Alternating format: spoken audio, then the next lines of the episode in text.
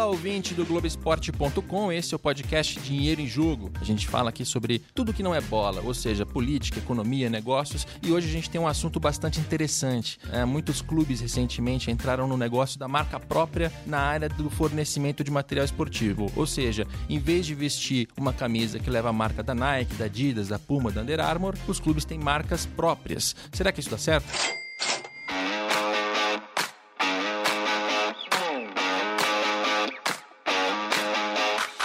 Esclarecer essa questão, a gente tem as participações ilustres aqui é, ao meu lado em São Paulo do Marcos Zapata. Tudo bem, Marcos? Fala pessoal, tudo certo? Obrigado por me receber aqui. O Marcos ele tem uma, uma experiência bastante diversa nessa, nesse ramo do, do material esportivo, que passou pela Bayard, que é uma, uma rede de lojas aqui em São Paulo, passou pela Netshoes, então trabalhou com e-commerce, passou pela Umbro, trabalhou numa fornecedora, tá bom? O que mais? É, tá bom. Tem um pouco antes, um pouco depois, mas no geral foram pelo menos 10 anos aí com as, uma fase bem interessante do mercado esportivo aqui no Brasil. Maravilha. E da Bahia a gente tem a participação por Skype do Lenin Franco, que é gerente de negócios. Eu acertei o cargo, Lenin? Isso, exatamente. Boa tarde para vocês e obrigado pelo convite. É legal ter a participação do Lenin porque o Bahia é um dos clubes que entrou no negócio da marca própria, né? Decidiu fechar é, com uma fábrica. Aliás, eu vou passar a palavra para o Lene para ele explicar para a gente em linhas gerais por que, que vocês tomaram essa decisão, Lene. É, vamos lá, Rodrigo. Ah, basicamente, a decisão de migrar para a marca própria foi uma decisão econômica. É, eu vou tentar ser o mais simples e didático. Uma camisa que a gente tinha com a Umbro, ela custava, grosso modo, 249 reais no varejo, e desses 249 o Bahia ficava com apenas 11 reais. É, então a gente entendia que a conta estava errada, porque essa mesma camisa, se ela não tivesse o escudo do Bahia, ela não custaria 249. Então o valor, é, no caso do material esportivo, está no escudo do clube e não na marca que produz a camisa. Então, baseado nisso, é, nesse fator econômico, que a gente tomou a decisão de partir para a marca própria. Na decisão da marca própria, a gente já arranca de cerca de 10 para 35% o nosso royalty, é, que é o valor que a gente recebe de acordo com a venda para o varejo. Então a gente já é, é, triplica basicamente o nosso faturamento. É, então a partir disso a gente começou os estudos para entender qual seria o melhor modelo, porque dentro do modelo de marca própria existem submodelos. Então já teve clube que, por exemplo, ele é, absorveu tudo, inclusive a logística de distribuição. Tem clube que não absorve, e aí a gente foi tentando entender qual era o melhor modelo para o Bahia. A partir disso, desenvolvemos as peças, o, é, abrimos um concurso para que a própria torcida desenhasse os uniformes. Desenha, é, a torcida desenhou o uniforme 1, o 2 e o 3. Isso foi para votação pública é, e foi um sucesso. Aqui para a gente tem sido um, já um diferencial grande no nosso orçamento, que a gente é, é, basicamente triplicou em cima já nesses primeiros meses, né? já que a gente lançou a marca própria em setembro do ano passado. Bom, eu vou pedir a mesma introdução em relação ao Marcos, né? Com base nisso que o Lenin contou da experiência do Bahia e do que você conhece do mercado, vendo até por outro lado, né, vendo pelo lado das empresas, é, é um movimento que te faz sentido? Ele, ele pode ser bom para as partes envolvidas? Olha, eu acredito que sim. Até o período que eu trabalhei uh, diretamente com o Lenin, quando eu estava na Netshoes, a gente patrocinava o Bahia, uh, e foi, era um momento de muita transição no mercado. O que a gente precisa entender nisso, como o Lenin colocou muito bem, é o quanto que qual marca que está no, no, produto vai agregar valor. Se a gente for pensar numa cadeia de produção, desde o produto chegar na fábrica até o consumidor final, você vai ter, obviamente, a produção da fábrica, os custos envolvidos nisso, o custo fixo que você tem de um prédio, variável de matéria-prima, até a camisa sair pronta. Nesse primeiro momento, quem comprava a camisa antes era a marca. Então, para dar uma relação de valor básica aqui para quem está escutando a gente, imagina que uma camisa deve custar de fato na fábrica fábrica, talvez 11, 12 reais, custo real dela. Quando você começa a colocar depois todos os encargos necessários e operação, ela vai sair para uma marca esportiva, dependendo da qualidade do produto, de 55 a 72 reais. Essa camisa, quando ela sai da marca para o varejista, ela vai sair talvez a 95, 100 reais, para o varejista colocar lá na vitrine a 230 para o consumidor final chegar. Quando você olha isso como um todo, todas as partes que estão envolvidas nessa cadeia Ou elas agregam valor, ou o cenário real é que dali para frente elas vão acabar sendo subtraídas. O Bahia enxergou isso muito bem. Na época a gente conversava de assuntos desse tipo. O próprio formato de contrato que a gente tinha, que era a parceria entre a Netshoes e Nike, já era uma variação desse modelo. O que havia acontecido na Europa? Os principais clubes, fosse o Manchester United, fosse o Inter de Milão, eles têm um contrato diferenciado com as grandes marcas e os clubes menores, eles praticamente compram um produto de catálogo, personalizam ele, colocam o escudo, o patrocinador e operam uma loja regional do clube dentro do estádio. A gente tentou trazer esse modelo aqui para o Brasil e todo torcedor do Santos hoje se lembra, o torcedor do Bahia também, do Curitiba, que eles odiaram as camisas no primeiro ano. Assim, cara, essa camisa aqui eu compro no catálogo por R$ 59,90. Por que, que tá com o escudo do meu time e custa 230? Lá atrás, você já viu o mercado se separando entre as marcas grandes colocando valores uh, absurdos num Corinthians, num Flamengo, num Palmeiras, protegendo esses ativos do mercado e os clubes menores tendo que se matar para ver quem ia conseguir fazer o produto. Conforme o tempo foi passando, e claro, a gente entrou numa crise econômica uh, uh, muito mais ampla do que só esportiva ali para 2014, 2015, esses mesmos clubes que lá atrás eles eram tratados com uma grandeza diferente e passaram a ser clubes re regionais em relação às conquistas, começaram a receber cada vez propostas mais absurdas das marcas. Tinha proposta que era, olha, você compra o meu material e o que vendeu eu te pago royalty. Eu imagino que se bobear até o Lenin deve ter recebido alguns absurdos desses num clube como o Bahia. Esses clubes começaram a olhar essa variação de mercado. Falou, cara, como o Lenin disse com muita propriedade, eu não preciso ter uma Umbro na minha camisa, eu não preciso ter uma Nike, porque esses caras não estão agregando uma melhor distribuição ou uma melhor compra do meu produto e principalmente para o consumidor final a camisa só fica cara. Resumindo, eu acho que faz muito sentido e a gente deve ver muita mudança nos próximos cinco anos também. Legal, eu é, acho legal. Só para complementar, é, tem outros dois fatos bem importantes que é, quando você trabalha com uma marca, é, vamos dizer assim, uma marca grande, é, você fica às vezes refém, por exemplo, da parte de design dos uniformes, é, porque o que eles normalmente praticam é eles apresentam os desenhos e já determinam, a gola tem que ser essa, o tecido tem que ser esse. Você não discute esses detalhes com eles porque eles já compram em grande escala para atender vários clubes. Então, é, trocando miúdos, assim, o clube passa a ser mais um na fila do pão, porque é, de acordo com a produção que eles têm que fazer de, de 3, 4, 5 clubes, eles compram o mesmo tecido para atender todo mundo, só vai ter a variação de cor, enfim. No, com a marca própria, você ganha uma personalização muito maior. Porque quem passa a decidir absolutamente tudo é o clube. Você decide desde a etiqueta que vai na camisa é, até o tecido. Então, é, fica uma coisa é, muito mais com a cara da torcida, porque quem é daqui, obviamente, quem, quem, quem é do clube e vive o dia a dia do clube, passa a ter uma percepção muito maior né, do que agrada ou do que desagrada o torcedor. E, além disso, a gente ganha em velocidade porque com as grandes indústrias é, você não tem uma variedade de produtos para produzir, porque ele produz aquilo que está dentro da coleção pré-estabelecida dele. Já na marca própria, eu posso conduzir isso da melhor maneira. Então, se eu quiser lançar uma coleção casual, de acordo com uma temática específica que o clube definiu, eu vou e lanço. É, eu quero lançar a camisa UV, que aqui na Bahia vende bastante por causa do sol. Então aí eu lanço camisa UV. Então assim, eu passo a ter uma possibilidade, inclusive, de ampliar esse enxoval e atender a diversos públicos. Eu vou dar outros dois pequenos exemplos. Com as marcas grandes, é, em geral, maior tamanho de camisa é o 2XL.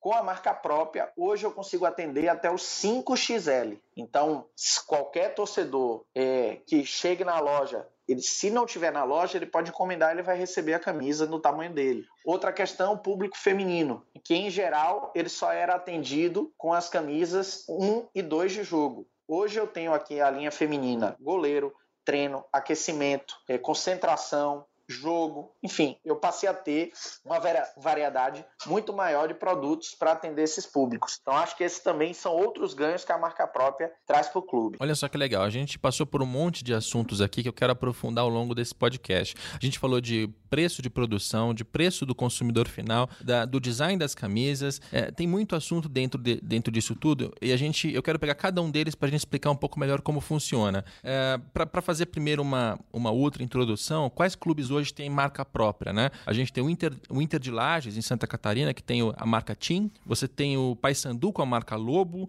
o Juventude com o 1913, o Fortaleza com o Leão 1918, o Joinville com a Octo, uh, você tem o Santa Cruz com a Cobra Coral, 13 da Paraíba com Areno, Castanhal com a Japim, Caxias com Bravo 35, ou seja, você tem uma, uma série de clubes que entraram nesse negócio da marca própria. Você tem o CSA hoje na primeira divisão, que também tem a sua própria marca, o Azulão. E, e aí, primeiro ponto, né? A gente tem uma, uma, um recorte claro de quais são os clubes que entraram nesse negócio. Né? O Corinthians não entrou, o Flamengo não entrou, o Palmeiras não entrou. Por que, que os clubes é, que têm orçamentos maiores e torcidas maiores não estão participando desse tipo de negócio. Acho que é um ponto legal da gente começar, porque até para o torcedor entender um pouco melhor como funciona esse mercado. É, quando você vê pela televisão, né, superficialmente, você tem a impressão de que é uma relação entre Nike e Corinthians, apenas. Né? Você tem uma marca de um lado e um clube do outro. E na realidade, no mercado, você tem uma terceira parte fundamental nesse negócio, que é a fábrica. Né? Então, geralmente, os contratos eram assinados aqui no Brasil nos anos 2000 e até nos anos 2010, em que você tinha um clube, uma fábrica fábrica e uma, e uma marca, certo? Uh, e aí a marca ela está colocando muito mais é, o glamour da marca dela ali e, e as entradas, né, o valor dela uh, na, com os lojistas, por exemplo, isso é algo que a gente pode comentar um pouco mais e algum valor no, no patrocínio.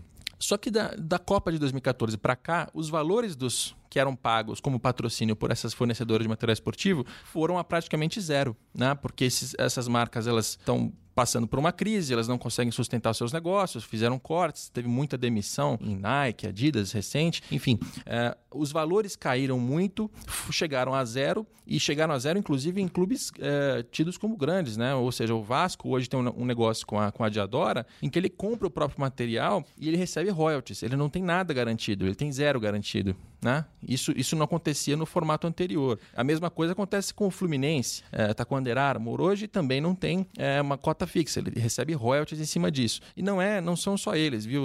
Os clubes, praticamente todos, estão seguindo esse modelo com zero garantido e royalties, exceto acho que o, o, o Flamengo e o Corinthians com a Nike, com a Adidas, porque eles têm acordos é, anteriores à Copa de 2014, então eles recebem uma parte fixa de um contrato que foi firmado lá atrás, quando estava na alta, né? E que não sei se vai se manter em 2023, 2024, quando esses contratos acabarem.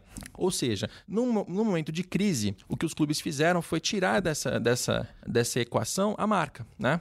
Eles tiraram essa marca por entender que ela não estava agregando com a parte financeira. E aí entra naquele ponto que o Lenin mencionou. O Bahia, em determinado momento, viu que entre ter uma marca que não está te pagando nada e que vai te pagar royalties de 11% e ter uma marca própria que você vai ter mais responsabilidade sobre o negócio, mas você vai ficar com a margem de lucro, você pode sair com uma grana maior do que isso. É, Lenin, você passou pelos valores, eu não sei quanto você pode mencionar, mas assim, em termos de, de faturamento que o Bahia tem é, antes e depois, você tem um, um número para balizar? Vamos lá, eu vou primeiro só contextualizar isso que você falou. É, por que, que eu acho, nesse cenário, quando o Bahia tomou a decisão, uma das coisas que a gente sempre ficava vamos dizer assim, era a nossa pulga atrás da orelha, é por que os clubes maiores ainda não fizeram? Porque todos que já possuíam marca própria são clubes, em tese, menores que o Bahia. Quando eu digo menor, é menor, às vezes em tradição, às vezes é menor, de fato, em tamanho, e inclusive de torcida, enfim. Então, é, basicamente, o Bahia foi o primeiro clube grande a meter mão e, e querer fazer. É, e aí, nessa equação, quando a gente foi é, vendo os prós e os contras, o que a gente viu é que nesse cenário, alguns clubes não metem a mão para fazer por uma coisa que é até triste de dizer, mas é porque dá muito trabalho.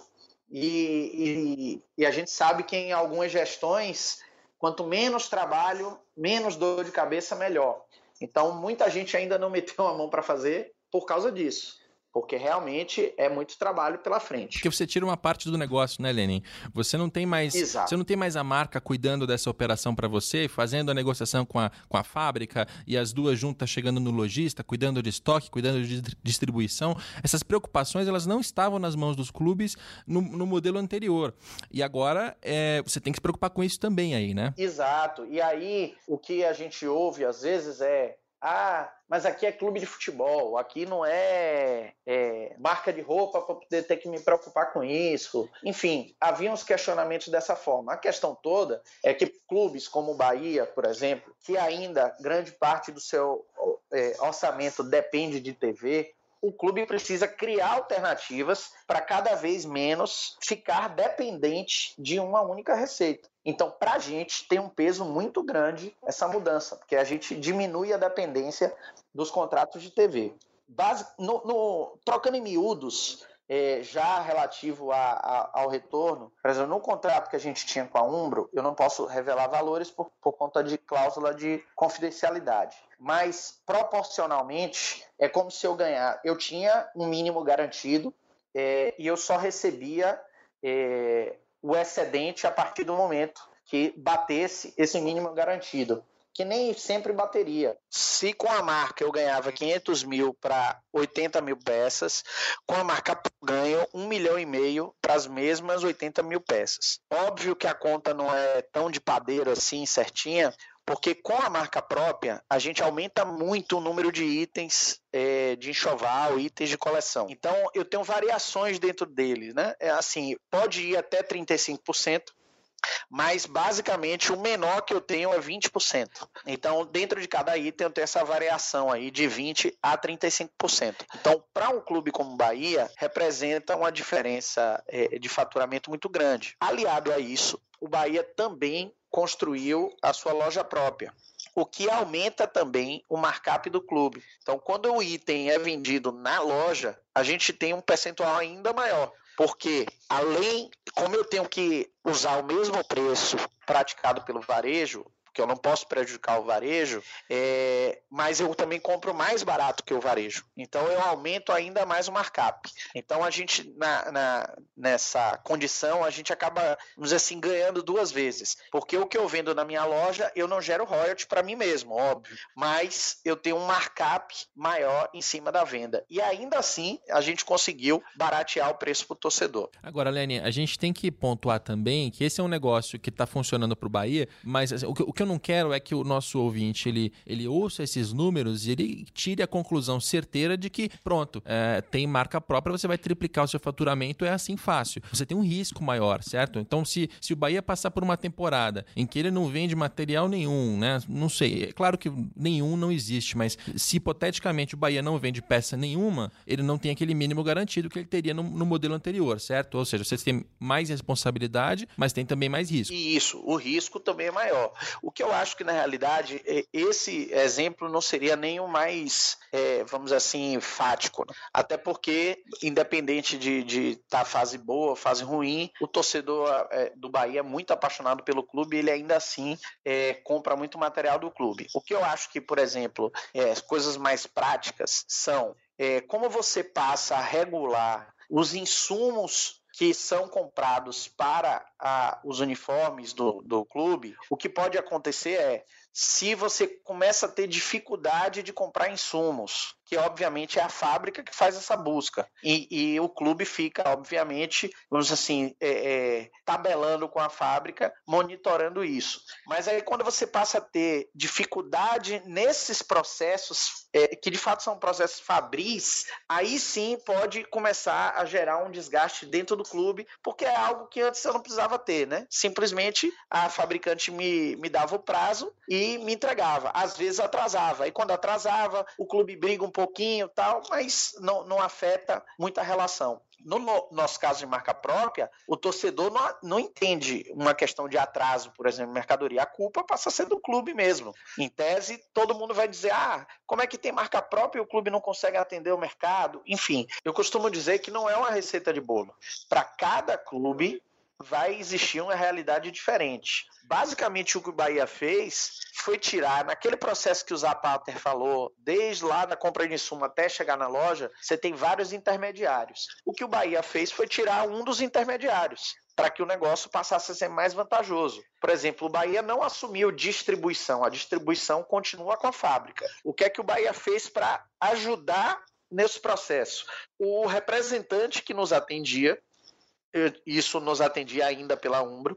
Ele se desligou da Umbro e passou a trabalhar para a fábrica, porque ele já conhecia o varejo, ele conhecia o, o, as pessoas que fazem as compras, então isso facilitou para a gente. Outra coisa que facilita para a gente, que às vezes para um clube é, que tem uma torcida muito espalhada pelo Brasil é, é, dificulte, é a questão da distribuição. Então, apesar do Bahia ser um clube que tem torcedor no mundo todo, é, nossa concentração ainda é muito regionalizada, o, o que nos facilita.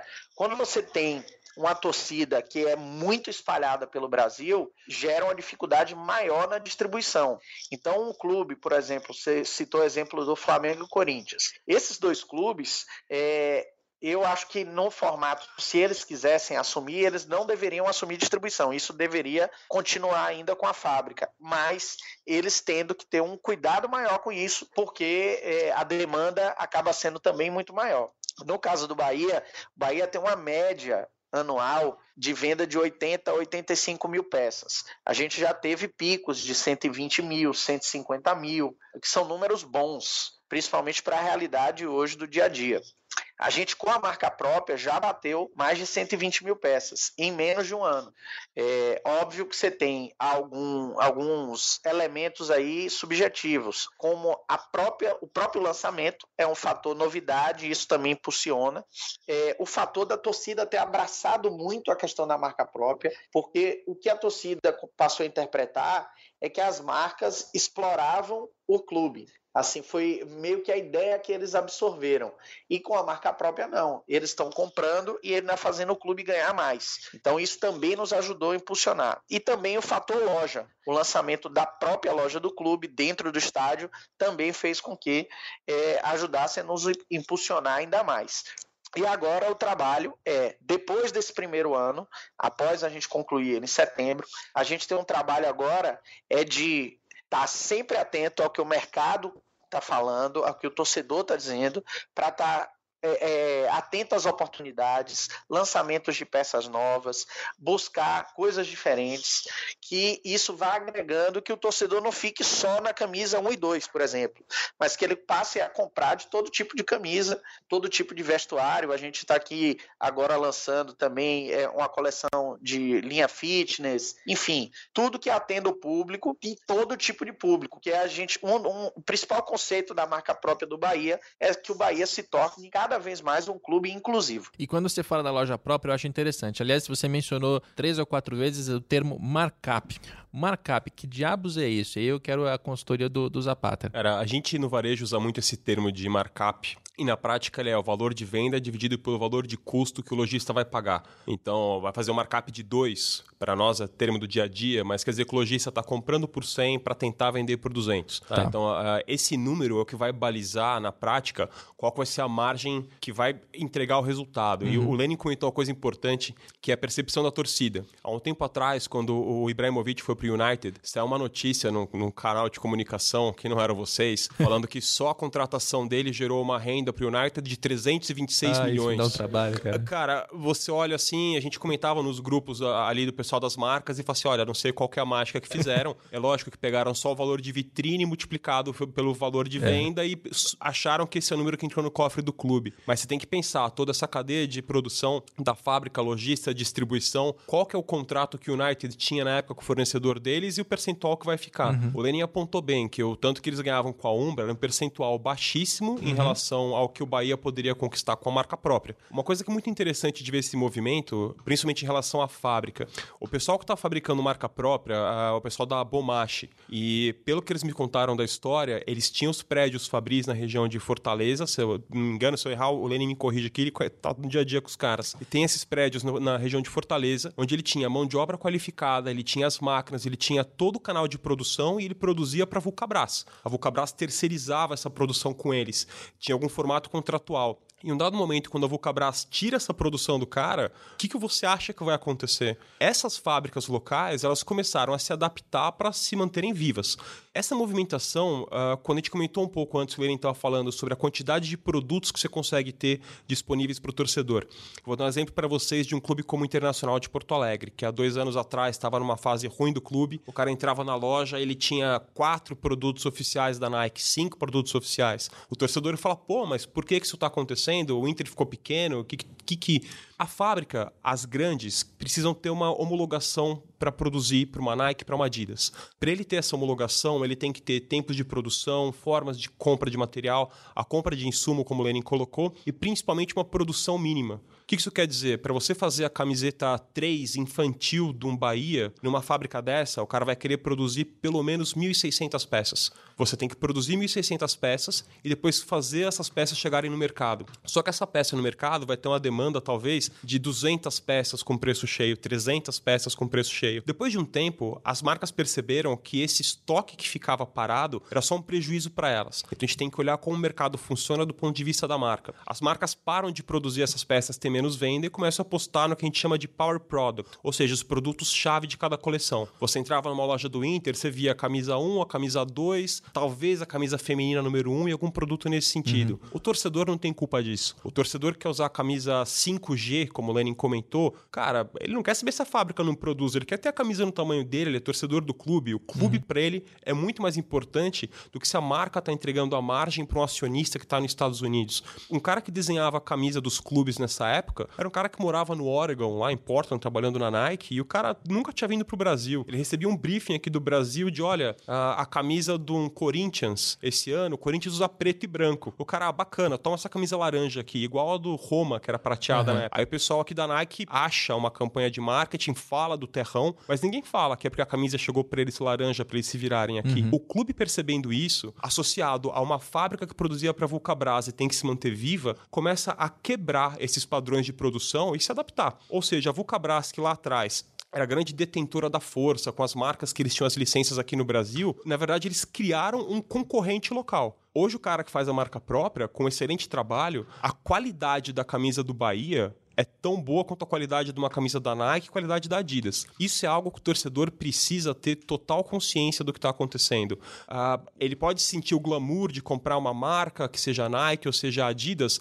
a camisa do Bahia é tão boa quanto a das outras marcas. É o mesmo material, né? É o mesmo material. É o mesmo material com a estampa máquina, diferente. A é. mesma costureira, o mesmo cara que vai lá e fica em cima para o produto sair bem feito, seja na China, seja aqui no Brasil. Claro, prazo de entrega, o preço vai mudar um pouco, mas é o mesmo produto. O clube, ao se apropriar desse canal de, de, de produção, vamos dizer assim, não só de distribuição, o caso do Bahia manteve na fábrica, ele passa a ser o dono da própria história ele não tem mais esse valor garantido para ele todo ano. Ele não vai ter um contrato de 30 milhões, como a Adidas tem com o Flamengo. Uhum. Só que ele passa também a deixar o torcedor desenhar a própria camisa. A gente tem uma história, e a gente brinca com o cara no grupo de WhatsApp até hoje, uhum. que a uhum. camisa tricolor do Bahia veio com duas cores. Cara, a camisa tricolor do Bahia era vermelha e azul. O Lenin lembra, eles ficaram loucos com isso com a gente lá. Eu vou explicar o quê? Que a fábrica não queria produzir em três cores para não perder 10 centavos na peça.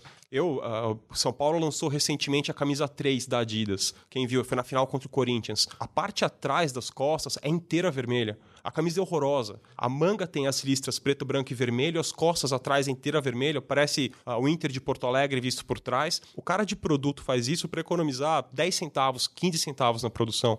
Quando o torcedor do Bahia pega a camisa, ele pode participar de um concurso, desenhar a própria camisa, ele se sente parte disso tudo, esse impacto acaba sendo muito maior. Você vai ter oscilação de venda? Você vai. A performance do clube dita esse número mais do que qualquer coisa. O clube ganhou, você vai bem. O clube perdeu, você vai mal. Foi acho que em 2014 que eu estava na Netshoes, foi um ano horrível, porque o Ituano foi campeão paulista e porque o Cruzeiro acho que ganhou a Copa do Brasil e talvez o Brasileiro. Ah, enfim, foram times que não são de grandes mercados, uhum. que tiveram vitórias. A gente não vendia camisa, comparado com quanto poderia vender em outros anos. Quando você tem um mercado todo uh, tentando forçar a outra ponta, você tem, como eu falei, dar resposta para investidor, uma fábrica que tem que ter produção mínima. O investimento em marketing acontece de uma outra forma, porque você tem que gerar a, a retorno de clique no Google e o clube lá na ponta que vai pagar essa conta. O Lenin vai ganhar menos no Bahia, porque o meu cara do marketing quer subir um banner às três da manhã para um cara que está com insônia. Uhum. Mas não, o clube tem que ser o dono da própria história e o torcedor do Bahia, de todo mundo que tem marca própria, tem que abraçar o clube nesse momento. Acho bastante interessante e são, são vários pontos do que você falou que que é bacana. Um deles é o tempo de produção, que eu acho que é um ponto que o torcedor não tem noção aqui da diferença que é entre uma Nike, uma Adidas e uma marca própria ou uma marca que tenha produção é, local dentro do Brasil. É, Para uma marca da, da Nike, da Adidas, você tem que fazer o pedido com quanto tempo de antecedência? Um ano? Pelo menos 12 meses, a, a 12 a 18 meses, dependendo da marca. Um ano, um ano e meio de antecedência que você tem que é, ter lá o, o, design da camisa prontos, tudo, tudo pronto para produzir aquilo no Vietnã. Aquela camisa vai sair, a matéria-prima vem do Vietnã, chega no Porto de Santos, fica parado lá um tempão até passar por todas as burocracias. Né? Essa burocracia leva pelo menos um mês. Né? Se der tudo certo, chegou o material no Porto de Santos, leva um mês para tirar do Porto de Santos. É, e, e da, de lá vai para uma fábrica aqui, que ela vai fazer a personalização final, colocar o número, o escudo, alguma outra. Olha como é complicado esse tipo de, de, de relação, né? Ah, e aí, às vezes, o torcedor fica, se questiona, pô, mas por que, que não, não, é, não fez isso mais rápido? Cadê o marketing? Cara, que tem uma, tem uma dificuldade grande na, na, na produção, né? É, e, e, também tem um ponto do valor. Você falou no começo do podcast sobre o, o, custo da camisa. Porque essa é uma pergunta muito recorrente, né? O torcedor ele diz assim, pô, mas como é que eu vou pagar 250 reais numa camisa? Vamos quebrar esse valor, né? 250 para começar, praticamente metade disso está na mão do lojista, certo? Aí depois você vai ter uma produção ali que custa entre 55 e 70, que é o custo de, de impressão da, da camisa, né? De... É, da fábrica para. Você tem uh, aí uma série de fatores. Você comentou a questão da China. Uh, eu tenho experiência profissional na China desde a área industrial em 2004 até desenvolver fábrica de varejo lá em 2016. Uh, ah, você fala do custo, se a gente fala de um produto importado, quem trabalha com importação e estiver me escutando vai dar risada junto. Imagina que para você embarcar embarcar alguma coisa da China, você tem que primeiro ter programado a fábrica, talvez com seis meses, três de antecedência, dependendo do fornecedor. Muitas vezes você tem que pagar esse material pré-embarque, ou no máximo quando ele estiver eh, no meio do embarque para você liberar a mercadoria aqui no Brasil. Mesmo com marcas grandes, dificilmente você tem um prazo de pagamento da China que vai ser a, a, realmente interessante para você aqui. Se você colocar 45 dias de, de, de, de translado marítimo do produto chegar no Brasil, você já pagou esse fornecedor em dólar. Lembra que você comprou lá lá, vamos dizer, 20 mil peças da China, 20 mil unidades de qualquer coisa, negociou em dólar e o nosso câmbio varia localmente. Então você trava esse valor junto com o banco e você paga um valor mais alto por isso, ou você vai no risco. Você paga o fornecedor, passa 45 dias, a mercadoria chega no Porto de Santos. Você depende se os caras estão em greve, se não estão em greve para liberar a mercadoria, quanto que é mais caro se você está com pressa, porque o Brasil funciona exatamente assim. Você paga esses impostos na hora para liberação. Então você pagou um valor para o fornecedor chinês, você paga mais talvez 60% para a operação chegar aqui no Brasil e você ainda nem recebeu a mercadoria.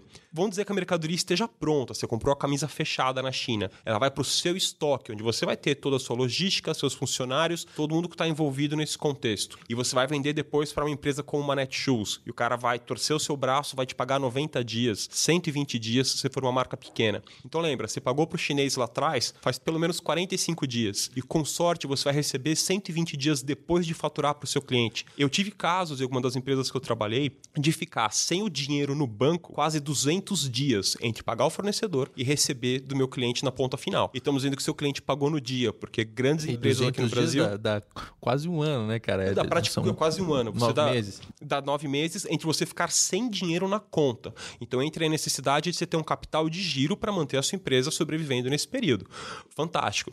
Uma vez que esse material chega no varejista, vamos dar o um exemplo aqui da, da, da Netshoes. Você tem o custo dos prédios comerciais que a Netshoes tem, onde os funcionários trabalham. Você tem o custo do centro de distribuição da empresa e os funcionários lá têm que que receber em dia, obviamente. Você tem a transportadora, você tem o custo da linha de crédito para você pagar. A hora que a Netshoes quer pagar uma Nike, ou ela tem dinheiro em caixa que veio de investidores e uma hora a conta chega, como chegou essa semana, ou ela pegou dinheiro no banco. Até essa, essa, esse fluxo começar a girar, levou bastante tempo. Vai chegar no consumidor que vai pegar o cartão de crédito dele, ele paga uma taxa para o Mastercard. Enfim, você começa a se perder hora que efetivamente você coloca todos os números na sua cadeia de fornecimento, é o que a gente chama de supply chain nessa área, você entende porque o custo fica tão alto. Uhum. Você fala de impostos, cara, eu tive com uma marca dinamarquesa que estava entrando no Brasil no ano passado, fiz duas visitas para eles. Eu não consegui explicar para o dinamarquês o que, que era ICMS.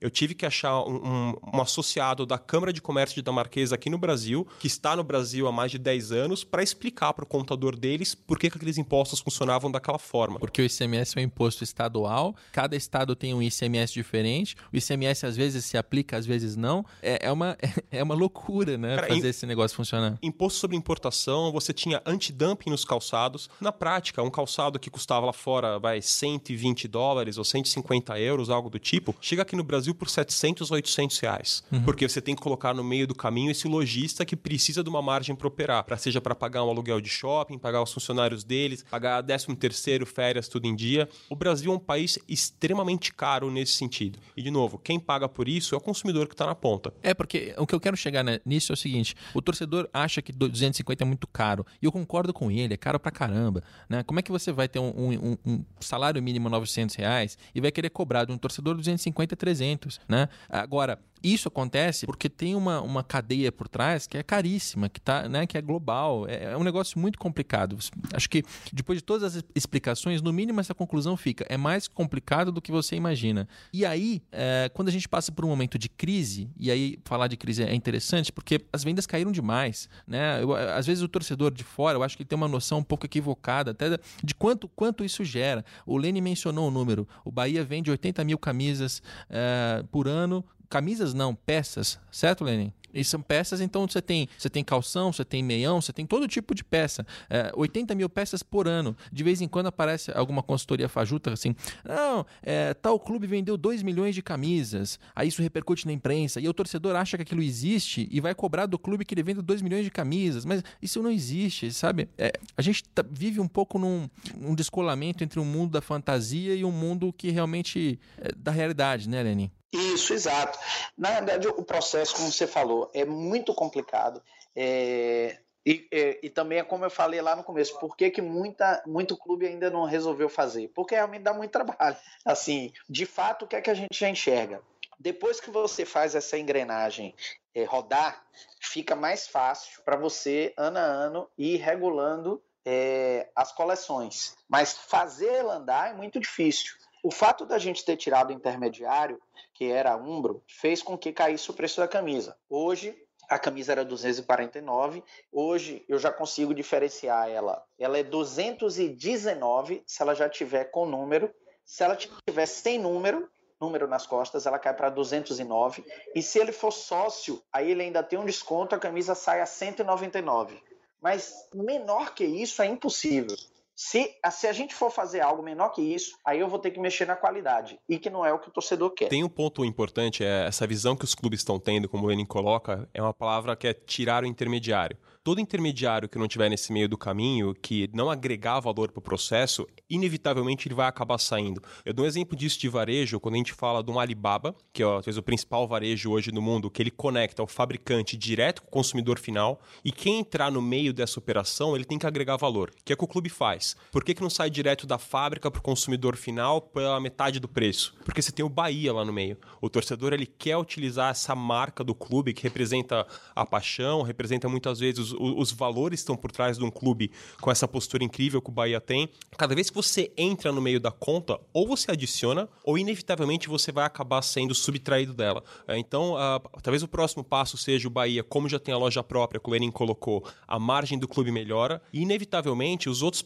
os pequenos varejistas que estão na ponta. Uh, hoje, o clube precisa vender nesse preço para o consumidor para manter esse varejista vivo. É, isso é um fato. O preço que o varejista compra hoje, a, a vamos dizer, 100 reais para vender a 199, o consumidor final poderia comprar a 100 reais. Só que ele teria que comprar direto da fábrica e você vai impactar, obviamente, toda a distribuição necessária para um clube do tamanho do Bahia. Então, na operação hoje, na conta como ela é desenhada, realmente você não consegue fazer muito mais barato que 199. Mas isso é, obviamente, algo que um cara. O Lenny está bastante tempo no mercado. Eu considero ele um dos maiores visionários nesse sentido. Quando eu ia lá para Bahia fazer fazer reunião com, reunião com eles a gente falava muito do formato que a Netshoes trabalhava. Obviamente, eu estava defendendo ao lado da nossa empresa e ao lado do clube. Quem acompanhou na mídia na época falava assim: poxa, a Netshoes e o Bahia, os caras queriam se matar. Falava, não, a gente passava o dia em reunião e saía à noite para tomar cerveja. Um cara fantástico. E obviamente ele já enxergava lá em 2013, 2014, como que o mercado ia estar agora em 2019 e 2020. E ele certamente já está olhando com isso como que vai estar em 2025 e onde que o Bahia precisa estar para estar na frente dos outros. E o mercado mudou demais, né? Depois da, da Copa do Mundo, acho que a Copa do Mundo ela foi uma,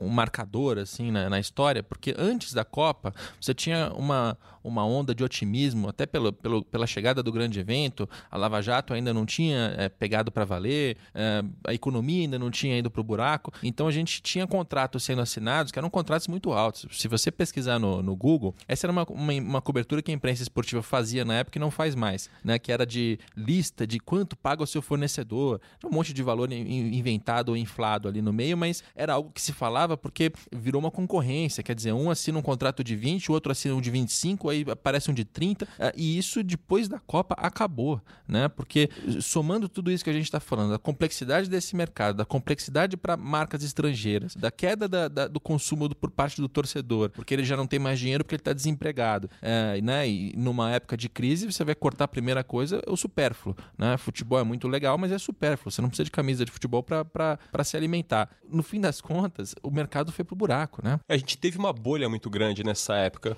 Imagina que todas as marcas que estavam no Brasil, quando vieram os investimentos para cá, eu acho até uh, eventualmente entrar na questão do porquê que aconteceu a crise ou se merecia construir os estádios da Copa, isso é uma. um podcast é, de 12 horas. É um podcast né? de 12 horas é. para isso. Mas dentro do mercado esportivo, a gente olhava, pô, bacana, todo mundo tem que crescer 20%. Da mesma maneira que o Lenin comentou que dentro do clube tem gente que não quer trabalhar porque dá trabalho, eu tenho um exemplo bizarro. Depois que eu saí da Netshoes, eu fui visitar alguns clubes lá fora, fui recebido em clubes fantásticos, um deles foi Manchester City. Voltei pro Brasil empolgado pra caramba, fui fazer reunião com o Santos, o gerente de marketing que estava lá na época, que graças a Deus não tá mais.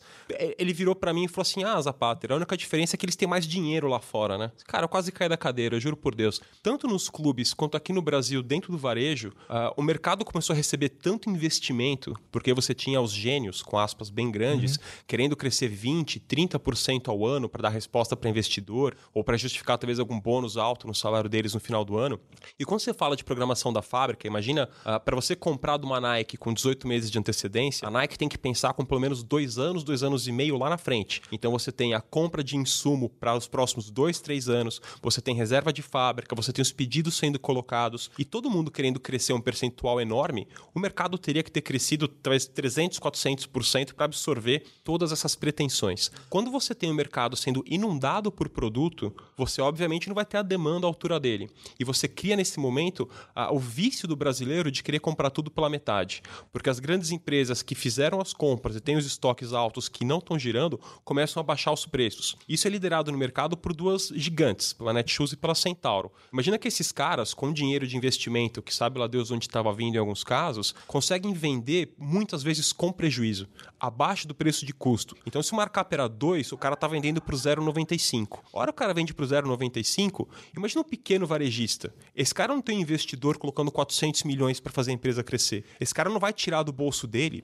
para bancar o prejuízo de uma empresa muito grande. O varejista pequeno começa a quebrar nesse momento. Vamos dizer, foi ali 2012, 2013. Quando esse cara quebra, as marcas ficam completamente dependentes dos gigantes, como a Netshoes e a Centauro. A gente escutava da Nike lá atrás que eles iam tirar os produtos-chave da gente porque a gente fazia o produto pela metade do preço. A gente nunca escutou isso. Qual foi o resultado? a Nike sai para montar a loja própria deles, a Adidas começa a montar a loja própria deles, todos os produtos de ponta são tirados desses canais de varejo, e antes o torcedor que comprava o tênis de R$ 1.500 por 700, agora tem que comprar um de 700 por 350, e um tênis com uma qualidade inferior àquele produto de ponta. Quando o mercado começa a quebrar lá atrás, não foi só porque o brasileiro parou de consumir. A gente teve uma onda muito forte de investimentos que não olharam para frente dali cinco anos, sete anos, qual seria o resultado disso.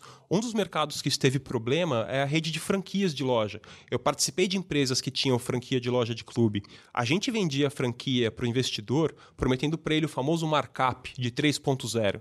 Quer dizer, eu queria comprar a camisa da gente por 30 para vender por 90. Só que essa camiseta de 30 é aquela camiseta de algodão de 5, 6 reais. E o torcedor não é bobo. Você tem que comprar essa camisa por 7 para conseguir vender por 30 porque você também tem impostos para pagar, você tem funcionários. O cara compra por 30, põe na franquia por 90 e é lá na outra ponta a Netshoes põe a camisa de um Palmeiras a 99,90. O torcedor entra na loja, ele quer comprar a camisa da Adidas, só que a Adidas não dá um markup de 3.0. Esse mercado todo começa a quebrar. Você vê as franquias do uma poderoso Timão indo pro vinagre, você vê as franquias talvez do Palmeiras que não foram tão bem sucedidas e agora o clube puxou essa administração para debaixo deles. O que a gente enxerga no varejo, assim como o Lenin deve enxergar dentro dos clubes, é que os mais bem qualificados estão se mantendo vivos e a crise no mercado está separando. Quem sabe fazer de quem está sentado na mesa. Olha, olha o tamanho da bagunça que é o nosso mercado aqui. Né? Uh, olha o tamanho da bagunça que gera uma promoção. O torcedor geralmente ele, ele espera para chegar a promoção, até porque a gente vai se acostumando enquanto consumidor que quando lança a camisa desse ano aqui, a do ano passado começa a sair em promoção, porque está tentando se livrar do estoque. Mas quando ele baixa muito o preço, ou seja, quando sai a, a promoção vendendo a 150 reais na Netshoes, em vez de 250, alguém teve que baixar a margem. Então, de um lado, o lojista baixa a margem dele, do outro, a fornecedora baixa, porque para ela talvez é melhor vender aquilo por um preço muito menor do que tomar prejuízo. Estou falando besteira? É exatamente isso. Então, aí nessa promoção, não só a fornecedora toma prejuízo e o lojista vende por menos do que ele deveria, o grande lojista, mas ele faz com que os consumidores comprem na Netshoes ou na Centauro ou em quem quer que esteja fazendo essa promoção, em vez de comprar na loja do clube, ou na franquia, ou na, na uh, no mercado, em pequenos lojistas. Todos os pequenos quebram. Né? É, é basicamente o resumo que você está me dizendo. Olha o, o, que acontece com uma promoção e com um mercado que está todo amalucado. Né? É, torcedor, é mais complicado do que parece. É, e aí a gente vai encaminhando para o nosso final de podcast e eu queria que vocês dois dissessem o seguinte: é, dentro dessa, dessa confusão, vocês imaginam, vocês o que, que vocês veem pela frente? Né? Vocês acham que vai, uh, vai melhorar? Quando a economia do país melhorar, as pessoas voltarem a ter emprego, tiver um pouco mais de dinheiro para gastar com, com bobagem, que é o caso do futebol, vai dar para melhorar um pouco esse cenário de mercado esportivo? E uma segunda coisa, os, os clubes maiores, os clubes que têm mais torcida, Flamengo, Corinthians, Palmeiras, São Paulo, Vasco, Fluminense, esses clubes eles vão entrar nesse modelo de marca própria? Vocês acham que isso é uma tendência que vai subir ou, ou não? Olha, uh, falando em relação ao mercado, mercado especificamente, eu acredito que ele vai continuar mudando, porque essa tendência é global. A gente usa um termo aqui que é o é self-publishing, que é a autopublicação, que hoje permite você imprimir produtos em 3D, você permite para uma pessoa uh, produzir um vídeo e subir o vídeo no YouTube, e se ele vai ter acessos ou não, depende da qualidade dele. Cada vez mais você começa a tirar esse intermediário. Eu não acredito que os varejistas que estão nessa última ponta entre o cliente vão se manter de pé. Eu vejo cada vez mais ou as lojas de marca que agregam a experiência para o torcedor e aí entra uma loja do clube que vai trazer para o cara essa paixão pelo futebol, ou cada vez mais o fabricante vendendo direto para o consumidor final que não quer pagar caro só por causa de um nome, uh, de um nome bonito. Em relação a para onde os clubes estão indo, eu acredito que todos deveriam migrar para a marca própria e a gestão de todas as suas fontes de receita, para terem a marca própria próprias, lojas próprias e terem profissionais qualificados e não pessoas preguiçosas dentro do clube, cara, se você tivesse um Lenin em cada clube, sem puxar o saco do Lenin, você teria clubes muito mais bem administrados. Lenin, qual que é a tua, tua opinião em relação à, à tendência desse, desse modelo em relação a clubes maiores e também em relação ao mercado de material esportivo? Eu acho que eh, os clubes maiores vão acabar optando é, exceto no, no, caso de Flamengo e Corinthians, que ainda ganham um valor muito grande pelo patrocínio, o que gera uma comodidade para eles, né? Porque aí é menos dor de cabeça e, bem ou mal, você está bem equilibrado com um valor alto ainda de patrocínio. Mas como você disse lá no começo do podcast que esses contratos estão para acabar, né? E na hora que acabar, pode ser que aí o formato apresentado não seja o mesmo. É basicamente, por exemplo, o que aconteceu com a saída da Caixa. É, clubes como Flamengo, por exemplo, que recebia um valor muito maior do que o mercado é, é, privado pagaria, teve que se adaptar a uma nova realidade a partir do momento da saída da Caixa. Então, eu acho que vai, vai haver uma migração. É, acho que o próprio modelo de marca própria também vai sofrer mutações nesse, nesse meio do processo. Então, eu acho que, por exemplo, uma das coisas que vai ser uma evolução rápida que vai acontecer no modelo de marca própria é você não ficar produzindo sua coleção com uma única fábrica, mas dividindo com mais de uma, para poder você ter até uma concorrência entre as fábricas, criar algo mais saudável. Eu acho que vai ser um caminho muito em breve aí que vai acontecer. É, E já para o consumidor, eu acho que, mesmo com a crise econômica, o que a gente pode observar é que os clubes que já aderiram a esse modelo passam a criar alternativas que atendam a todo tipo de público. Eu vou dar um exemplo nosso aqui do Bahia. O Bahia lançou uma camisa popular, que é uma camisa igualzinha à camisa original. Se eu lhe mostrar na foto uma do lado da outra, você não sabe qual é a de jogo e nem sabe qual é a original. Você só vai reconhecer, obviamente, pegando no tecido de perto entre uma e outra. Em que a camisa custa 99 reais. Essa camisa, toda vez que a gente coloca na loja, eu esgoto ela no mesmo dia. Porque ela de fato começa a atender um público que tem realmente dificuldade financeira em comprar camisa e ele vai ter uma camisa que é oficial, igualzinha de jogo, só que aí os insumos é que vão fazer esse valor da camisa cair. Então, por exemplo, é, a, a aplicação do patrocinador, em vez de ser um transfer, que é, vou falar de maneira popular, aquele parecendo um plástico ali por cima da camisa, ele passa a ser sublimado, que é impresso no próprio tecido. Então isso faz com que o custo barateie.